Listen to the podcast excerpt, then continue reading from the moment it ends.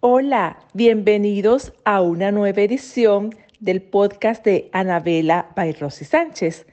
Hoy tendremos un invitado especial, Ángel Rielo desde España, autor de dos libros, uno sobre felicidad y otro sobre amor.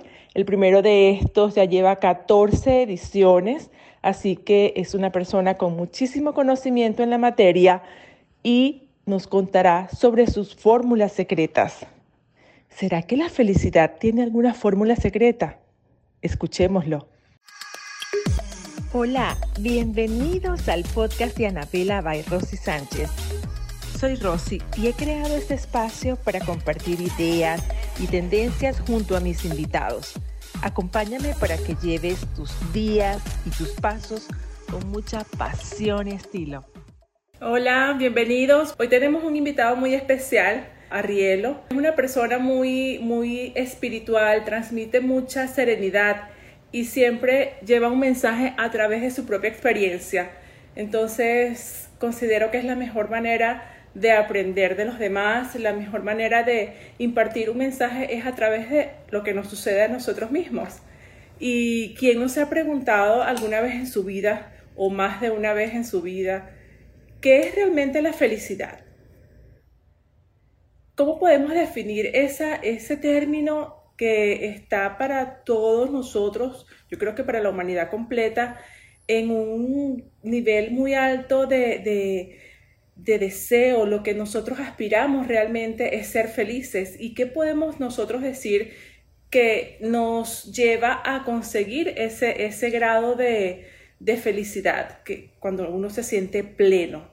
¿Qué cosas nos debería nosotros acompañar en nuestro día a día para procurar sentir la mayor cantidad de tiempo ese estado maravilloso de ser feliz? Hola, ¿qué tal? Muy bien, ¿y tú? Muy bien, ¿cómo estás tú? Y estupendamente, ya sabes, muy bien, en plena naturaleza. Yo quiero que, una de las cositas que para mí es bien eh, curiosa, ¿no? Yo quisiera saber cómo tú comenzaste este camino hacia la felicidad. Como, como se llama esta película, ¿no? Eh, la, la, de Will Smith. ¿En qué momento de tu vida tú decides, quiero hacer esto, definitivamente yo tengo que llevar este mensaje, mis experiencias valen la pena contárselas a la humanidad, porque quizás comenzaste a platicar con las personas de tu entorno. ¿Cómo fue? Cuéntanos un poquito sobre eso. ¿Qué, ¿Cómo te entró ese chip de la felicidad? Vale, hay, hay, hay, hay, varias cosas en la pregunta que me has hecho que son, son muy interesantes y muy bonitas. En principio yo creo que yo soy eh, feliciólogo, que es la profesión que, hemos creado y, que más que una profesión es una vocación, eh, porque me gusta estudiar la felicidad. Soy un estudioso de la felicidad. Luego con lo que estudio lo comparto, escribo eh, libros, tratados, hago lives, hago lo que sea y lo que aprendo lo comparto con todo el mundo, porque no se, no, es, la ciencia no, no, no, es, no, es, no es una eh, potestad para alguien en privado, ¿no? Tú descubres un descubrimiento y lo que hay que hacer es compartirlo, ¿no? Porque como somos seres evolutivos, lo que unos descubren sirve para todos los demás. Entonces, yo desde siempre he sido así, siempre he sido una persona entusiasta siempre he sido un niño divertido y lo sigo siendo, sigo siendo un niño y no he dejado de serlo. Yo no es que saque al niño interior, es que el ni tengo, a veces tengo que eh, sacar al mayor, al adulto. Digo, que salga el adulto que tiene que firmar un documento, ¿sabes? Por favor, tiene que, para que me dejen entrar en un sitio. Pero yo, a mí me gusta vivir con esa emoción con la que yo he vivido siempre desde que tengo uso de razón. Yo, yo tendría aproximadamente unos 8 o 9 años, creo que eran 9 años, y entraron en, mi clase, en el colegio, entraron un, unos profesores eh, a visitar el, colegio, ¿no? Eran, venían de otro colegio, entonces personas, ¿no? Que eran muy para impresionar. Y, y, entonces los directores del colegio querían impresionar a los otros. Entonces te preguntaban la típica pregunta que le hacen a los niños. Ah, muy bien, ¿y tú qué quieres ser de mayor y tal? Y los niños, claro, todo el mundo ¡ah! explotaban para intentar impresionar. Y me acuerdo que uno de mis compañeros dijo, yo quiero ser astronauta. ¡Wow, astronauta! No, a mí me gustaría ser médico para curar a la gente, tal. Y otro, yo quiero ser abogado yo policía para defender a la gente. Y yo estaba allí callado hasta que llegaron a mi turno y me dijeron, Rielo, pues yo me llamo Rielo de verdad, de apellido Rielo. O sea, pues, pues ojo con... decir Rielo. Rielo, pero Rielo, así me llamo, ¿vale? Y entonces me dice, Rielo, que me siempre me llamaban Rielo, Rielo, ¿y tú qué quieres ser de mayor? Y yo me salió del corazón, me salió del alma, dije, yo quiero ser payaso. Y todo el mundo explotó a reír. Anabela, todo el mundo explotó a reír. Y yo hice así, y en ese momento recuerdo que decidí, esto es lo que yo quiero hacer el resto de mi vida. Yo quiero hacer sentir a la gente así. Esta es mi vocación. Quiero ser payaso porque esto es lo que a mí me gusta. Me gusta ver a la gente feliz es algo que, mm, no sé, llámame loco, pero me encanta ver a la gente feliz. Incluso a la gente que no se ha portado bien conmigo, que también esté feliz, a todo el mundo. A mí me da igual. A mí me da lo mismo. Yo, no deseo mal a nadie porque cada cosa que tú desees mal para otra persona, cada, cada odio, rencor, eh, ira, lo que tengas, está saliendo de ti y está haciendo pupa en tu corazón y en tu alma. Con lo cual yo lo que genero es amor hacia el resto de la humanidad. Y me va bien. Y si tú te portas mal, yo te pongo amor, porque quiero que te vayas por el camino del amor. Entonces yo quise ser payaso. Y, a partir de ahí, mi, camino fue siempre ese, hacer reír, siempre he sido una persona entusiasta, divertida, especialista, nunca he tenido, nunca he tenido eh, reparos en parar el mundo para salvar a una persona de un llanto, de un problema, de un tal, me gusta, es un, tipo de, vida que me gusta. Me entro en el mundo de la, de la comedia, yo vengo del, yo he sido DJ, he sido actor, de, bueno, y lo sigo siendo, ¿no? He hecho series, Aquí no hay quien viva, La que se avecina, Aida, películas, programas de televisión, muchas, muchas cosas, pero un día todo aquel camino que yo había recorrido pensando que el éxito estaba al final, como en El alquimista, eh, me di cuenta de que no, de que el, éxito no estaba donde yo lo estaba buscando, porque cuando lo conseguí no sentí la satisfacción de haberlo alcanzado. Así que lo que hice fue plantearme una nueva vida, y el universo, Dios, eh, como quieras llamarle cada uno, a mí me gusta, a mí me gusta llamarle Dios porque soy, soy creyente, creo en Dios, pero no en el Dios que nos han contado, sino en otro Dios mucho más intenso, mucho más maravilloso, mucho más magnánimo y mucho más lleno de amor por todas partes y no de castigos, ni de infiernos, ni de, ni de látigos, ni de llamas, em, me puso en el camino eh, de, de, trabajar en, en barcos, en cruceros, eh, donde era cómico para los cruceros. Y ahí descubrí esta vocación porque un día sobre el escenario empecé a hablar y en vez de hacer humor solamente, eh, dentro del humor había mensaje, había algo más. Claro, una señora me, pregunté, me preguntó, ¿usted cómo hace para estar eh, siempre bien? Y digo, mire usted, y yo, yo es que siempre veo el, beso, el vaso medio, medio lleno. Yo, yo, con que haya un poquito en el vaso ya me vale. O sea, medio lleno, medio vacío. A mí con que haya un poquito así ya me vale, ya me quita la sed, ¿vale? O sea, no, no tengo problemas. Y luego soy una persona que pienso que la vida ya bastante complicada se pone como para yo todavía tomarme la más complicada de la que ya viene. ¿Vale? Y luego he aprendido, señora de mi alma, de mi corazón, que todo lo que me pasa en la vida al final tiene algo que enseñarme. Entonces no me preocupo. Yo nunca me preocupo, en todo caso me ocupo. Me pongo sobre, sobre la situación y la solución. Que no quiere decirse que no caiga, desfallezca y tenga tal. Pero una cosa le voy a decir, señora. Usted me ve siempre bien, porque cuando yo estoy bien, me enseño. Y cuando yo estoy mal, me escondo y me guardo y me meto en mi casa y me trabajo mis cosas. Y no reparto todo lo que llevo feo dentro con los demás. Y no cargo sobre nadie. Y no busco culpables. Porque no hay nadie culpable. Todos somos responsables y todos somos inocentes. Entonces, a partir de ahí, todo el público se puso en pie aplaudiendo. ¿Qué ha pasado? ¡Bravo, bravo! Y yo, ¿qué ha pasado? ¿Qué es esto, Dios mío? ¿Qué es esto? ¡Qué locura! No, no. y entonces me di cuenta de que lo que yo hacía, que era entretenimiento, a través del humor, de la risa, lo podía convertir en entretenimiento con alma. Y eso es lo que hago. Entretenimiento con alma. Tú vas a venir a un espectáculo mío, vas a ver un live mío, vas a ver cualquier cosa que yo haga, te vas a entretener, lo vas a pasar bien, pero además te vas a llevar un regalo. Te vas a llevar un regalito. Un regalito, una sonrisa, una reflexión, un me siento identificado. Estamos por el corazón y para el alma una caricia. Yo lo pongo en mi, en mi, en mi, en mi, en mi bio de, de, de Instagram lo pongo, soy acariciador de almas. Me encanta ver las almas y acariciarlas. Te la acaricio con amor y te hago cosquillas en el alma también. Me encanta eso, ¿sabes? Me decía una chica por aquí, alguien que, que, me, hablara de ese Dios, ¿no? Eh, es el Dios al que yo amo, ¿de acuerdo? Es un, es un Dios maravilloso, creador del cielo y de la tierra, y que está tan conectado con el amor que no tiene sitio para el castigo no es, el Dios en el nombre del que mataron a tanta gente en la Santa Inquisición, ni es el Dios en el que han marginado a las mujeres dentro de la Iglesia, ni es el Dios No, ese no, es, ese no es mi Dios. Ni es el Dios que predican mucha gente en la iglesia. Lo siento de verdad, de corazón, pero ese no es mi Dios. Porque mi Dios no rechazaría a ninguna persona por, sus, por su género o por su eh, orientación sexual. O por... No, nunca lo rechazaría. No, porque mi Dios es maravilloso. Porque mi Dios es omnipresente, estupendo, divino, y todo lo que quiere y todo lo que hace es para el bien de la humanidad. A pesar de que hay veces que pasan cosas que tú dices, wow, ¿y esto lo permite Dios? Ya, pero es que entramos en un, en un, en un debate en el cual no es que lo permita, es que nosotros tenemos la capacidad de discernir.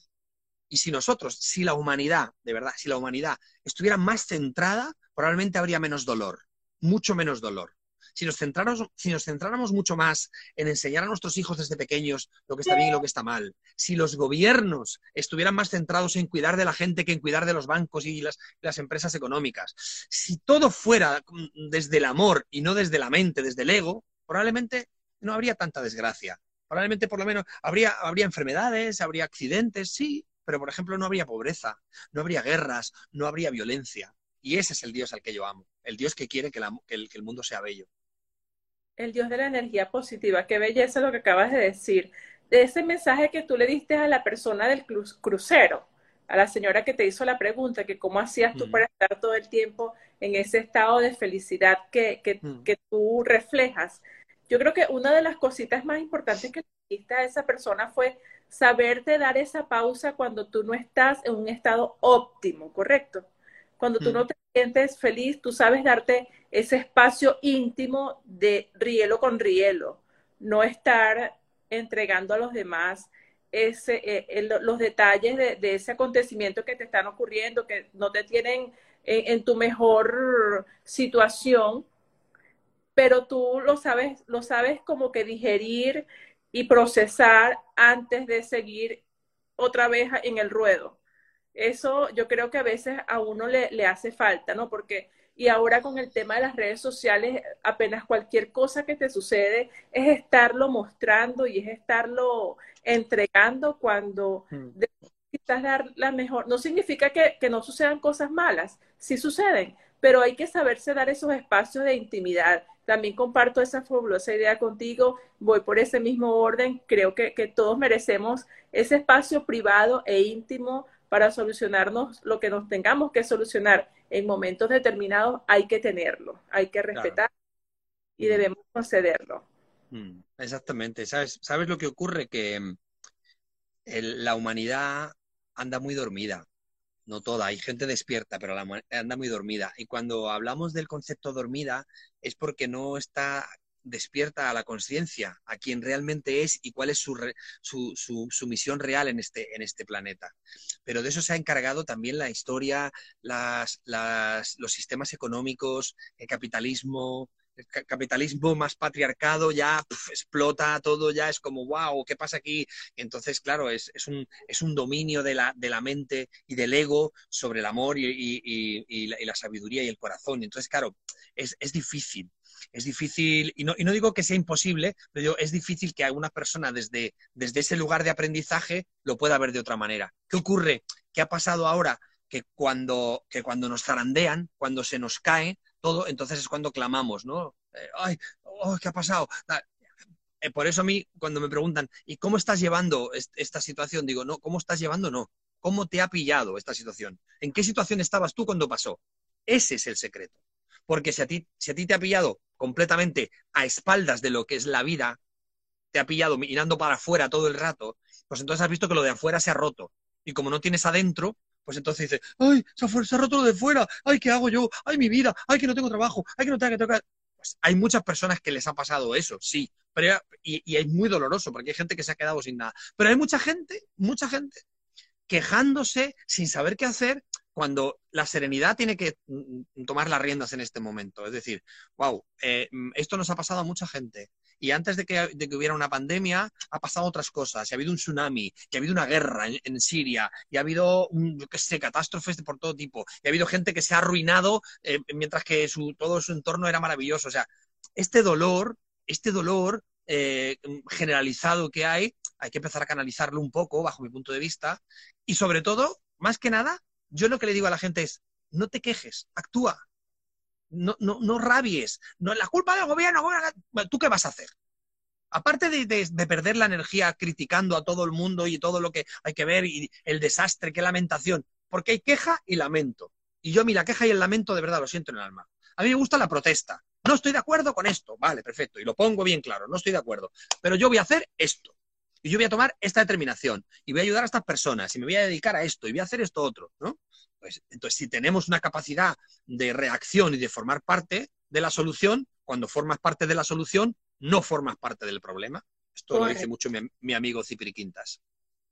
Eh, todo depende de la actitud con la que asumas cada situación que se presenta. Y definitivamente eso que acabas de decir, pues la cuarentena ha dejado mucho, entre otras cosas, ha dejado divorcios, porque precisamente, ¿cómo te pilló, como ustedes dicen, cómo te pilló esta situación? ¿Cómo mm. te encontrabas tú? Quizás estaba en una situación tan desastrosa internamente, y como te das cuenta que tienes que pasar más tiempo con la gente que debería ser normal, tu esposo, tus hijos, entonces vienes y descubres que realmente no estás eh, climatizado con ese entorno, ¿cierto? claro, pues, es, que, no soporto. claro, porque, porque lo, que, lo que haces cuando entras hacia adentro es ver todo lo que hay. Entonces, si tú, estás, si tú estás mirando por la ventana todo el rato, no ves lo que te está pasando en casa. Estás mirando al vecino, ¡eh, vecino! ¡Uy, lo otro! ¡Mira la vecina aquella lo que hace! ¡Uy, mira no sé qué, no sé cuánto! ¡Ay, mira! ¡Uy, ese! ¡Mira qué coche tiene! ¡Mira qué no sé qué, no sé cuánto! Pero es que a tu espalda, en tu casa, están pasando cosas. Se está ensuciando, se está pudriendo, tu pareja está haciendo cosas, tus hijos... ¡Ojo! Mira, entonces, claro, cuando la pandemia cierra lo de fuera y miras para ¡ah! y, te, y te, asustas. Dios mío, hay lo que tengo aquí. Pero que todo sucede por algo, Anabela todo sucede por algo y lo que sucede conviene. Rosy, Anabela es la marca, Rosy. Ah, Rosy, Rosy. Rosy. Te pues... por eso. No, no, no, yo es que veo a Anabela y claro, imagínate, con 300.000 lives que hago al día, intento, intento afinar. Pero escúchame, mm, mm, así funciona. No pasa nada. Todo es perfecto. Lo que sucede conviene una vez que ha sucedido. Así es. ¿Entiendes? y a, partir de ahí, Mira, me dice John Alberca, que es un seguidor de la comunidad muy, muy, muy potente, que a él todo esto le pilló eh, al principio del despertar. Y es maravilloso. Si ustedes quieren saber si están en el principio del despertar, sí, tienen que conocer los tres parámetros principales con los cuales uno empieza a despertar. El primero es la aceptación. Ese es la primera, el primer síntoma, aceptación. El segundo es el entusiasmo. Y el tercero es el disfrute. Si usted está en esos tres, perfecto. Y me refiero a eh, aceptación de todo lo que me pasa, entusiasmo para sobrellevar todo lo que me está pasando, ¿vale? Y disfrutar de este aprendizaje, no de que se me haya, me haya quedado sin trabajo, no, de lo que me enseña haberme quedado sin trabajo, por ejemplo, ¿no? O haberme separado de mi mujer, o haber, lo que me enseña la vida, ¿no? Incluso en las peores circunstancias, en las peores crisis, Einstein lo decía. Dice, lo mejor que le puede pasar al humano o a un, país es una crisis, porque les pone en la tesitura de tener que hacer cambios, mover, salir, crecer y aprender. Entonces, bueno, pues como ya, ya nos ha pasado, pues vamos para adelante. Saca, las crisis sacan lo mejor o lo peor de uno mismo. Lo que tiene. En ese caso, sí, lo que abunda es lo mejor y, y acabas de reflexionar también me recuerda una frase que leí justamente en la página de Charuca hace poco, que decía, eh, si te dedicas a cultivar un jardín propio, vas a tener un jardín con flores tan hermosas que no te vas a preocupar nunca por mirar el jardín de, al lado. O sea, cuando tú te preocupas porque tus cosas realmente funcionen, porque tenerlas florecidas de una manera auténtica, no te, va, no te va a dar chance de mirar al lado, de mirar el carro, de mirar lo que tiene, de mirar lo que logró, que se salió, que nada, te, ocupas y te mantienes, primero, procurando lo propio y segundo, te, te mantienes disfrutando lo propio, honrándolo, ¿no? Claro, claro que sí. Mira, hay una, hay una persona por aquí que dice algo muy interesante. Eh, a veces no entendemos el porqué de las cosas, pero después lo entenderemos. ¿Por qué? ¿Para qué? Todo en la vida es aprendizaje, ¿vale? Me encanta, muy bien. Y Carmen Cecilia Vidal Sánchez dice, pero hay quien no sabe... Ah, espérate que se me ha pasado. A ver si lo encuentro. Vamos allá. Vamos allá. A ver, ¿dónde está? Hay quien no sabe manejar, dice, ¿no? Hay quien no sabe enfrentar las crisis. Mire usted, señorita, señora Carmen Cecilia Vidal Sánchez Las cosas que no se saben, se aprenden. Porque nadie nace sabiendo. Y el que no sabe hacer una cosa, la aprende. Yo he aprendido muchas cosas y muchas personas que están aquí, y tú probablemente también, habrás aprendido cosas. Habrás aprendido a cocinar, a coser, a, manejar un, auto, a, em, em, técnicas, un instrumento, lo que sea. A reinventarse en la vida. Lo que sea. Pero si ya no se trata incluso de, ni de reinventarse, Rosy, se trata, se trata de tu propia versión de ti, mejorarla cada vez y no aferrarte a tu personalidad. Mira, hay, hay un doctor que se llama Joe Dispensa que habla en ciencia muy bonito, no sé si lo conocéis. Bueno, eh, hay una serie que se llama Rewired, que es eh, R-E-W-I-R-D, Rewired, que se puede ver en Gaia, que habla de, la mente y de cómo funciona, ¿no? Entonces, es muy interesante cuando la ciencia empieza a darnos pistas para entender cosas, ¿no? Y dices, wow, yo tengo una personalidad, y mi personalidad se configura a través de lo que pienso, lo que digo y lo que hago. Y que pienso, esa es la personalidad. Consistente, exacto. ¿Vale? Lo que pienso, lo que siento y lo que hago. Lo que pienso, lo que siento y lo que hago. Porque primero lo pienso y luego lo siento. Primero lo pienso y luego lo siento. Porque primero es el pensamiento y luego es el sentimiento. ¿Vale? Esto dice, no, no, primero es el sentimiento. No, no. Hay veces que el sentimiento es tan rápido, tan veloz, que en un microsegundo tú ya tienes un sentimiento otra vez. Pero el sentimiento es una reacción física a, un hecho que acontece, a algo que sucede, a algo que tú... Entonces, el, ser humano responde con un sentimiento. Entonces, lo que pienso, lo que siento y lo que hago. Esa es tu personalidad. ¿Qué ocurre si tu personalidad no te gusta o no te está dando eh, el resultado que esperabas porque no sé hacer esto, me llevo tal, estoy triste, estoy tal? Chico, chica, cambia tu personalidad ponte a trabajar en ti y aprende, que para eso está la vida, para aprender. Pero no hace falta que te, pasen cosas malas para aprender. También es importante saber que se puede aprender disfrutando y riendo y saltando y brincando, que es lo que hago yo, enseñar a la gente desde la risa, desde el humor. Porque ¿qué es la risa, Rosy? La risa es la medicina del alma, sin efectos secundarios, sin, eh, sin contraindicaciones y gratis. Te ríes, pues ya está, arreglado. Pero reírte... Lo mejor que te puede pasar en el día es que tú tengas esas carcajadas. Yo siempre recordaré una amiga venezolana que se llama Marta. Mira, es una de las personas con las que yo le decía, por favor, para, porque me dolía el estómago, Rielo, de tanto reír. Es una persona con la que te sientas a conversar y tú sabes ese dolor que te da a nivel de estómago, que te ríes tanto, que te duele el estómago. Bueno, esas personas nunca se olvidan, porque esa, esa, como que dejan huellas en tu vida, ¿no? La gente que, que es así, que siempre lleva ese, ese buen humor y ese buen espíritu, esa buena vibra, como decimos muchas veces. Yo te quiero hacer una preguntita, Rielo, para, para eh, sumar a todas estas cosas interesantes que nos está diciendo, nos estás comentando. ¿Con qué cosas se alimenta la felicidad? Si tú, tú pudieras decir, mira, así como acabas de, comentar, todo tiene solución. Una persona que no se sienta satisfecha en el 100% de lo que es, puede mejorar, puede buscar los recursos porque existen. Y hasta para la felicidad existe el feliciólogo. Entonces, si tú pudieras decir, eh, si no, sientes que no estás en un nivel de felicidad como tú te lo imaginas que puede ser, ¿qué cosas deberías hacer tú como una práctica saludable en función de tener tu felicidad en el mejor nivel óptimo posible? Lo más importante es saber cuál es tu definición de felicidad, porque claro, esto es relativo. Porque si para ti la felicidad está marcada por eh, que todo te vaya bien, pues eh, tengo una mala noticia porque todo no va bien. Danos esa definición, la tuya, la propia tuya, que, no decimos es la que... Mira, lo que yo he descubierto, que lo, además, con tu permiso, voy a mostrar el primer libro que escribí, el pequeño libro de la felicidad, con tu permiso, este es el primer tratado, es el primer, es el primer tratado que yo escribí, ¿vale? Ahí lo tenéis, mira, ¿ves? El pequeño libro de la felicidad, 14 ediciones, no me lo creo ni yo. Fantástico, ¿vale? 14 ediciones. 14 ediciones que eh, desde el 2016, hace cuatro años que lo escribí, 14 ediciones. Eh, este, eh, lo que yo escribí en este libro fue todo lo que he aprendido sobre la felicidad hasta ese momento, hasta el 2016. Y lo que aprendí sobre la felicidad era que la felicidad reside dentro de nosotros y nosotras. Y que además, si lo vas a exteriorizar, si lo vas a poner en, el intelecto, porque en realidad la felicidad está dentro de ti, es tan interior y tan preciosa que todos los humanos, todos y todas, somos felices. Otra cosa es que sepamos que somos felices, que entendamos esa felicidad o que queramos eh, realmente reconocer que en el fondo, muy en el fondo, eres feliz, solo que hay cosas que te impiden serlo.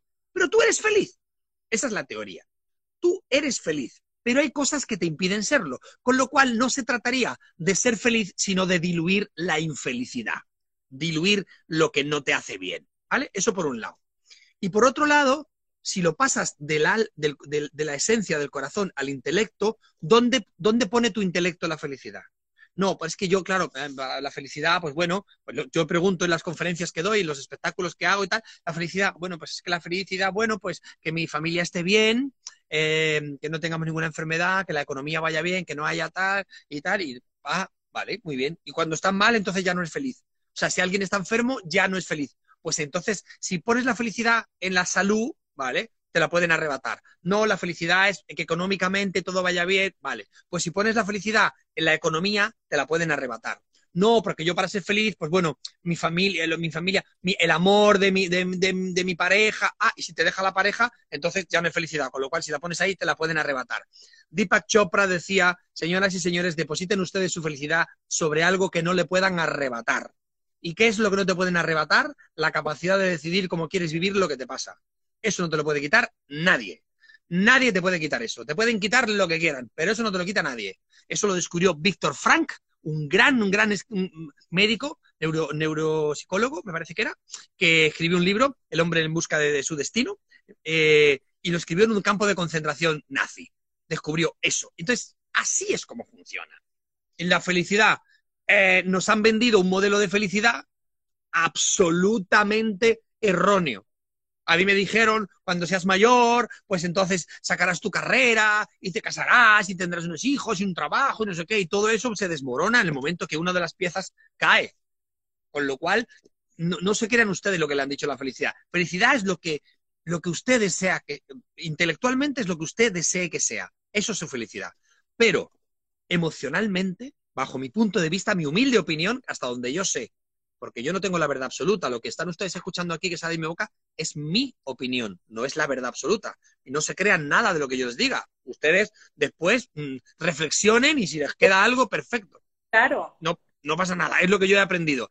Si lo llevamos al, mundo em, de la emocionalidad y, de la, y, de, y del amor, la felicidad significa estoy bien a pesar de que el entorno no sea favorable estoy mejor cuando el entorno es favorable, pero estoy bien a pesar de, porque decido que en la adversidad quiero estar bien, decido y acepto que en la adversidad quiero estar bien, porque si no, es muy débil. La felicidad se convierte en algo eh, muy volátil, que, puede destruirse con, un, chasquido, ¿no? Entonces, ahí es donde... Eh, y siempre, ojo, estoy hablando para personas que están conectadas a, la sociedad, que no están en el mundo de la indigencia, ni enfermedades graves, ni estados de guerra. Vamos a pensar en quiénes somos, ¿de acuerdo? Porque enseguida la gente empieza, claro, claro, dile tú eso a uno que no sé qué, que está en una guerra. Que vale.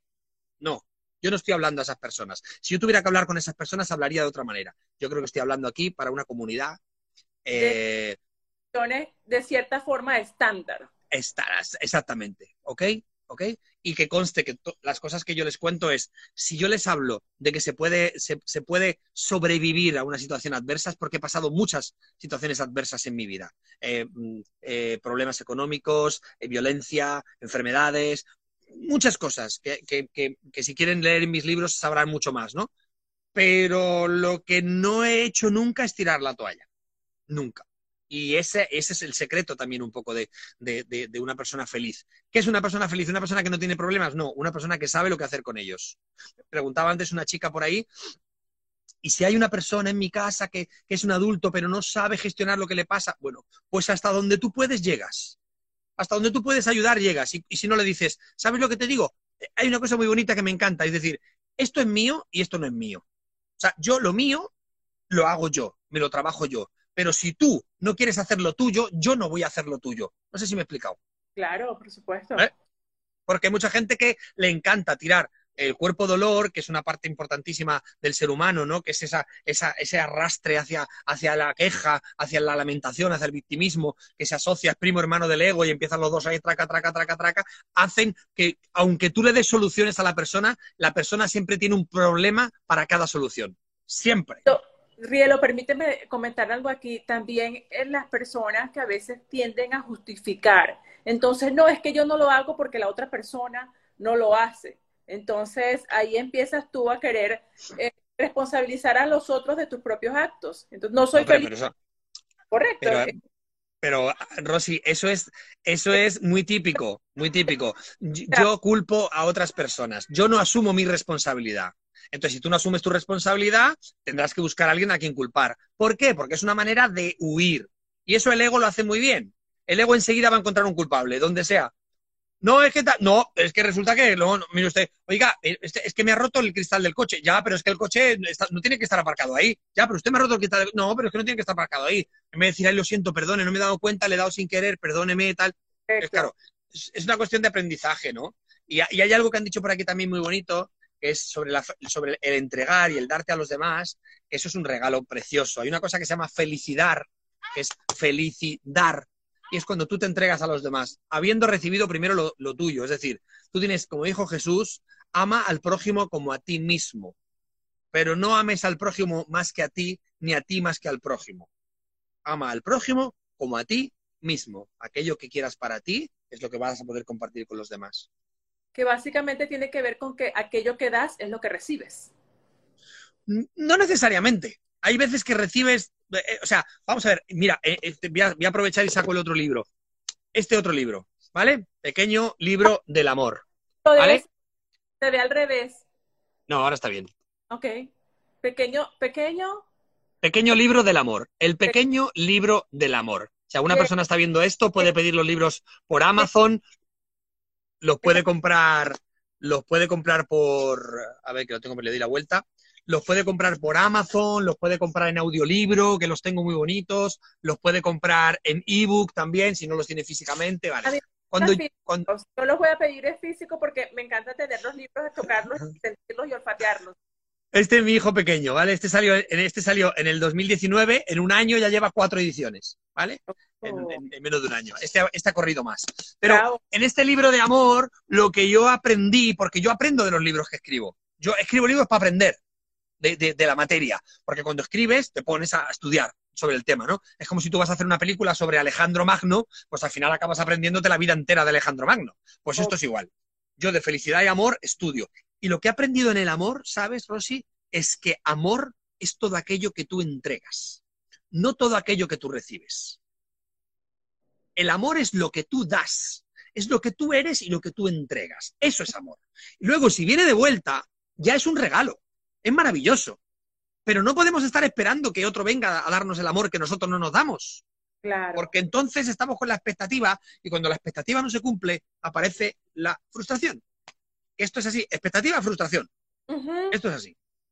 Estamos en un eje, expectativa, frustración. Estamos rápidamente. Entonces, eh, el que no viene después, yo he sido muy así. Yo he sido, como dice mi amigo Curro, Curro Ortiz, eh, un gran maestro de home training, me dice, es que a veces te, aparece mucho lo de el debe y el haber. Es que este me ha hecho, yo he hecho, tú has dado, yo he dado. Y me enseñó la lección en su día y la aprendí. Me enseñó varias lecciones mi, gran amigo Curro, mi gran maestro. Y una de ellas fue precisamente eso. No, no hay debe y haber. Yo entrego. Y lo que venga, bienvenido sea. Porque además yo he descubierto con el paso de tiempo, Rosy, que tú entregas por un lado y, al final aparece por otro. Tú vas por una parte y aparece por el otro. Pero tú estás esperando que venga por ahí. Ay, que yo, ya, yo he dado ahí, oye, yo te he dado a ti, tú no me has dado a mí, yo te he dado a ti, oye, oye, oye.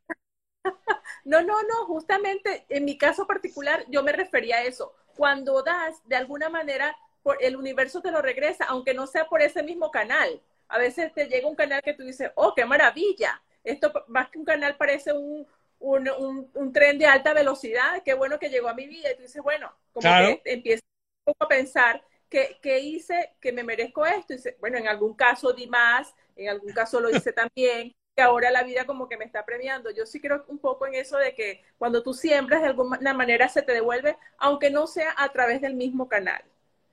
La entrega, la entrega de, de amor, primero lo que genera en ti es una vibración muy alta.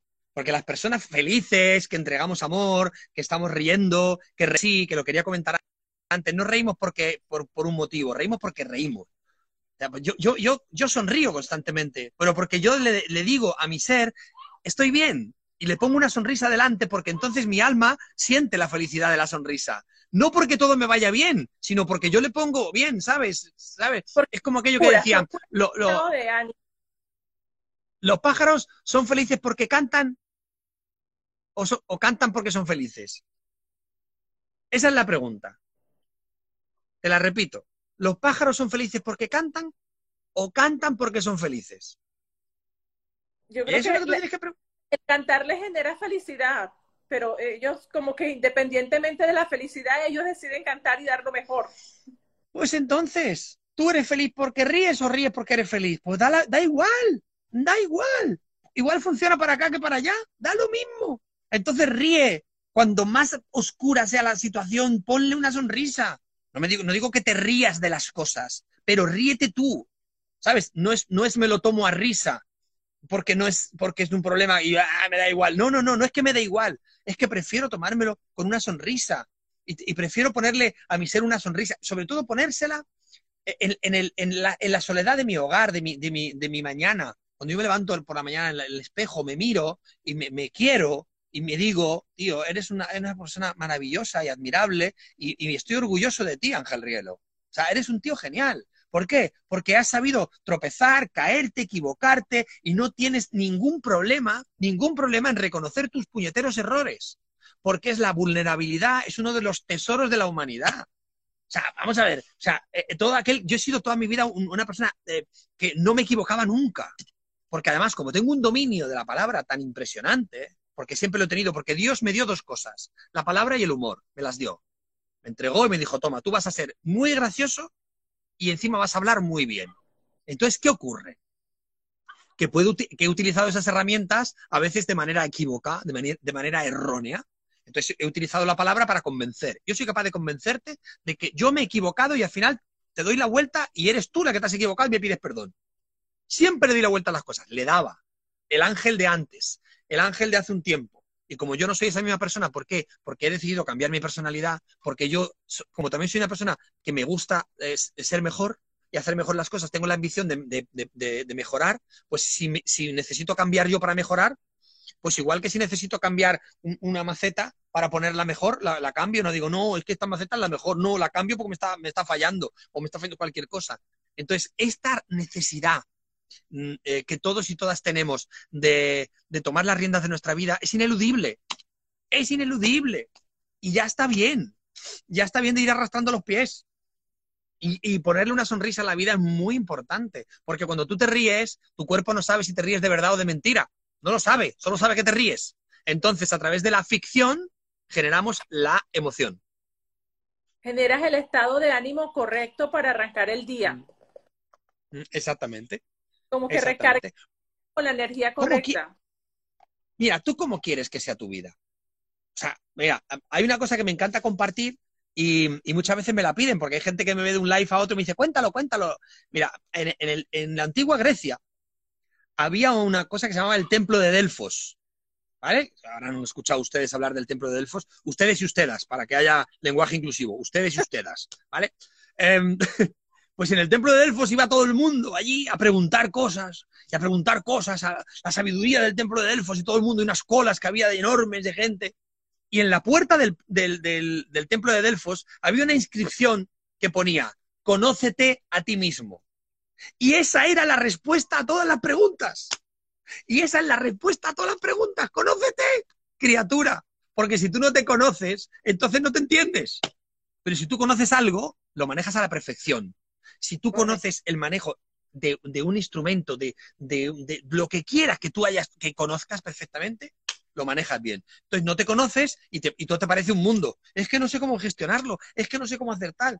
Ojo, una cosa es, primero, gestionar nosotros y nosotras nuestra propia vida, más luego la gestión de la vida de los que nos rodean, porque al final hay mucha gente que hace así, dice, toma, toma, gestiónamelo tú, ¿sabes? Que yo voy a, yo voy a arrastrar, voy a tirar para abajo y como hay unas personas que, como, como yo, por ejemplo, y otra gente que somos de tirar para arriba, pues hay otros tirando para abajo. Y tú, y tú para arriba y el otro para abajo. Y yo, oye, déjame en paz. Es como si estuviéramos escalando una montaña juntos. Y estamos todos unidos por una cuerda, ¿vale? Unidos por una cuerda. Vamos a escalando la montaña, ¿vale? Y yo voy escalando y esforzándome. Y el de abajo se cae y dice, ¡oh, me he caído! Digo, agárrate aquí, no, no, me he caído, me he caído. Y no quiero, me duele la pierna. No, sube, que tengo que subir. Y entonces quiere que yo, eh, no, no me hace caso, no, me, no, me, no le digo, oye, pon la, pon la pierna aquí, pon un clavo aquí, agárrate a la cuerda. ¡Ah, me he caído, me he caído! Yo también me he caído muchas veces. Y como me he caído muchas veces, ahora sé por dónde no me caigo. Entonces sube. Y si no quieres, si estás subiendo la montaña, amigo o amiga, en este momento, y ves que algo te tira para abajo, inténtalo dos veces, incluso tres. A la tercera, corta la cuerda. Corta la cuerda. Traca, traca, traca. Y que la persona siga subiendo la montaña ya sola. Y esto sirve para las parejas también. De estas parejas que estamos tirando del carro y el otro tirando para atrás. Es que no puede ser. Quien no te suma, te resta. Y yo lo que quiero es que me multipliquen. Así de claro. Quien no te suma te resta y yo quiero que me multipliquen. A mí todo lo que me quite no me da, no me, no me interesa. Y yo decido, ¿eh? Porque yo decido al final lo que quiero en mi vida. Porque uno decide al final lo que quiere en su vida. Me encanta esa reflexión y me encantaría que, que me llevaras esa reflexión, Rielo, como madre de dos niños, un adolescente y una niña de 15 y una niña de 9, Anabela, que ah. cómo llevar mensaje a los niños, a todas, sé que, que, hay una comunidad de mujeres que tienen niños viéndonos y, que, que, cómo le, transmitirías tú esto a, los niños y a los adolescentes. Este mensaje de, de, de ser felices, de luchar y de... Mira, hay, hay dos cosas. Yo también soy padre, tengo, tengo dos hijas preciosas, ya, ya son mujeres maravillosas. Eh, una es profesora guía Montessori y la otra es, está terminando la carrera de, periodismo y ciencias políticas. Maravillosas las dos. Y, y luego además, y, lo, y, lo, y luego mi, mi, mi, pareja, la persona con la que comparto mi vida ahora, Faina, que es un ser de luz, tiene dos hijos adolescentes. Entonces, lo que hemos hecho en esta pandemia, eh, llámale pandemia, llámale cuarentena, llámale mmm, eh, convivencia extrema, hemos, eh, yo decidí darles clases de inteligencia emocional. ¿Por qué? Porque lo primero que tiene que hacer cualquier madre o padre que esté escuchando esto es, mm, lo primero es interiorizar eh, esto, porque uno no puede dar maestría si no lo tiene interiorizado. Entonces, trabájate esta maestría, estudia, léete libros, los míos o, los, o cualquiera o lo que sea, y cuando lo tengas, tendrás que hacer un trabajo muy duro. ¿Y por qué digo muy duro? Pues muy fácil, porque tendrás que desmontar todo lo que montaste y volver a montar de nuevo todos los pilares donde se basaba tu forma de llevarles se cambian. Porque ya no se trata de darles todo lo que quieran, sino de darles todo aquello que necesiten. ¿De acuerdo? Hay una frase que me...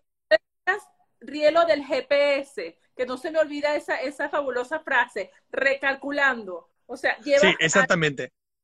Entonces, el... entonces muy, muy, muy importante, muy importante que, mm, que tú desaprendas todo aquello que aprendiste. Hay una frase que me gusta muchísimo que es, deja de comprarle a tu hijo cosas que no tuviste y enséñale cosas que tú no aprendiste. Esa me gusta. Es muy bonita. Y entonces, ¿qué ocurre? ¿Qué ocurre? Que hay que, hay que aportarles valores, porque si tú le has dado siempre eh, un, un camino, fácil de, la pantalla, del, de la maquinita, del comprarle la chuchería, del consentirle las cosas, del se lo doy todo, del súper protejo, ¿me entiendes? Ahora no puedes llegar de la noche a la mañana y decir, trasca, se ha acabado, la inteligencia emocional dice que tienes que trabajar. No, no, no, vamos, a ir por partes, vamos a ir poco a poco, necesitan entenderlo. Y el, y el entendimiento pasa porque tú tengas el mensaje bien adquirido, ¿de acuerdo? Bien adquirido. Entonces yo les recomendaría, nosotros eh, ahora estamos haciendo cursos de feliciología, eh, es la primera promoción, muy contento, de verdad. Para más información pueden entrar en mi página web, www.angelrielo.es. Redes sociales, arroba. Arroba angelrielo, me pueden escribir para enterarse los cursos. Bueno, feliciólogo. Feliciólogo, lo ven ahí arriba, lo que quieran. Sí. La página web, Ángel Rielo, estoy en todas partes. Lo siguiente que vamos a hacer es curso para padres, padres y madres porque hay mucha gente que, necesita interiorizar la cuestión de, las emociones y demás para, para, ser padres. Porque no nos damos cuenta de que somos padres con modelos que a lo mejor no han sido buenos y no sabemos cómo ser padres. Es que no sabemos. Tenemos que aprender a base de ensayo-error. Entonces, ¿qué necesitamos? Guía, estudiar, para todo. O sea, si tú quieres ser abogado, una carrera. Médico, una carrera. Em, eh, policía, una carrera. Em, para ser padre, un ratito. Ya está. Un ratito. Y en un ratito ya eres padre, ya eres madre. Ah, es una locura. Es una responsabilidad impresionante. ¿Comprendes? Y hay, hay que aprender un poco, ¿no? Entonces, luego, el tema de recalcular, a mí me, porque muchas veces cuando, cuando me preguntan, bueno, ¿y, si de repente me, encuentro perdido y perdida porque estoy en mi vida, en un punto de mi vida, no sé qué hacer? Digo, pues utiliza el modo GPS. El modo GPS es que cuando tú vas por un lado y no sabes que te has y sabes que te has perdido, pero tiras para otro, porque a veces lo que haces es que te pierdes y otras veces las señales son ve por allí y tú vas para el otro lado. Pero ¿qué hace el GPS? Te dice recalculando recalculando y te lleva donde tiene que llevar. El GPS te va a llevar siempre al lugar donde te tiene que llevar. Alguna vez se equivoca por temas de satélite, pero normalmente te lleva donde te tiene que llevar. Pues Dios hace lo mismo. Dios, en su función GPS, te recalcula la vida tantas veces como quieras para llevarte al lugar donde tienes que ir. Y el lugar donde tienes que ir es tu luz, tu pasión, tu energía, tu cariño, tu emoción, todo. Ahí te lleva Dios. Y tú, no, por ahí no es, es por allí. Y Dios te dice, ¿qué es por allí? Y tú, no, no, no, por ahí. Pues claro, al final, ¿qué pasa? Que te pierdes y, te quejas. ¿Y la culpa de quién es? No, porque claro, porque la culpa, jolín, es que claro, es que la vida me hizo, es que mi mujer que me dejó, es que mi prima. No, Dios te está marcando el camino y tú estás mirando para otro lado. Pero Él siempre tiene la misión de, tiene la función recalculando. Recalculando y te vuelve a llevar a donde te tiene que llevar. Confía, ten fe. Y además, repito, por si acaban de entrar, no se trata del Dios que nos vendieron. El Dios que nos vendieron eh, eh, mm, eh, puede ser que, haya perdido fuerza, que por eso el Papa Francisco dice, es que si, si, veis una película que se llama Los dos papas, que está en Netflix, son conversaciones entre el Papa Francisco y Ratzinger. ¿Vale? Porque Ratzinger le vence en un principio al Papa Francisco en, en el, en el cónclave, le vence y entonces, claro, porque Francisco es más humilde, es más del pueblo, más tal, y Ratzinger es de, las, de la vieja escuela. Pero cuando Ratzinger explota su, su, mandato por el tema económico, ¿de acuerdo? de repente, porque hay una movida y tal, una serie de historias que pasan, de, malversación de fondos y demás, se reúne con Francisco y entonces el Papa Francisco le dice, estamos perdiendo a los feligreses porque no estamos actualizando la iglesia, porque se nos está yendo la gente. ¿Por qué? Pues porque el mensaje es absurdo. Pero si vamos a, si salimos de ese mensaje y nos metemos en lo que yo entiendo y he compartido antes de lo que, lo que creo que es Dios para mí, que es omnipresente, maravilloso e increíblemente amoroso, Él te va a llevar siempre por el buen camino. Él o ella, que no sabemos tampoco, ¿eh? que a lo mejor decimos Él y luego es ella, que también puede ser. Ay, Rielo, me encanta, me encantan todas estas reflexiones que han hecho, eh, tanto las personas que han participado como de, las que vienen de ti, muy valiosas. Eh, yo creo que has tocado muchísimas almas este ratito. Espero que te sigan, que sigan esa cuenta maravillosa que tienes, muy colorida, muy llena de energía, de mucho color y de muchos mensajes positivos que a veces caen como anillo al dedo, ¿no? A veces tú sientes que los mensajes te llegan así como que son para ti y eso es fabuloso. Gracias.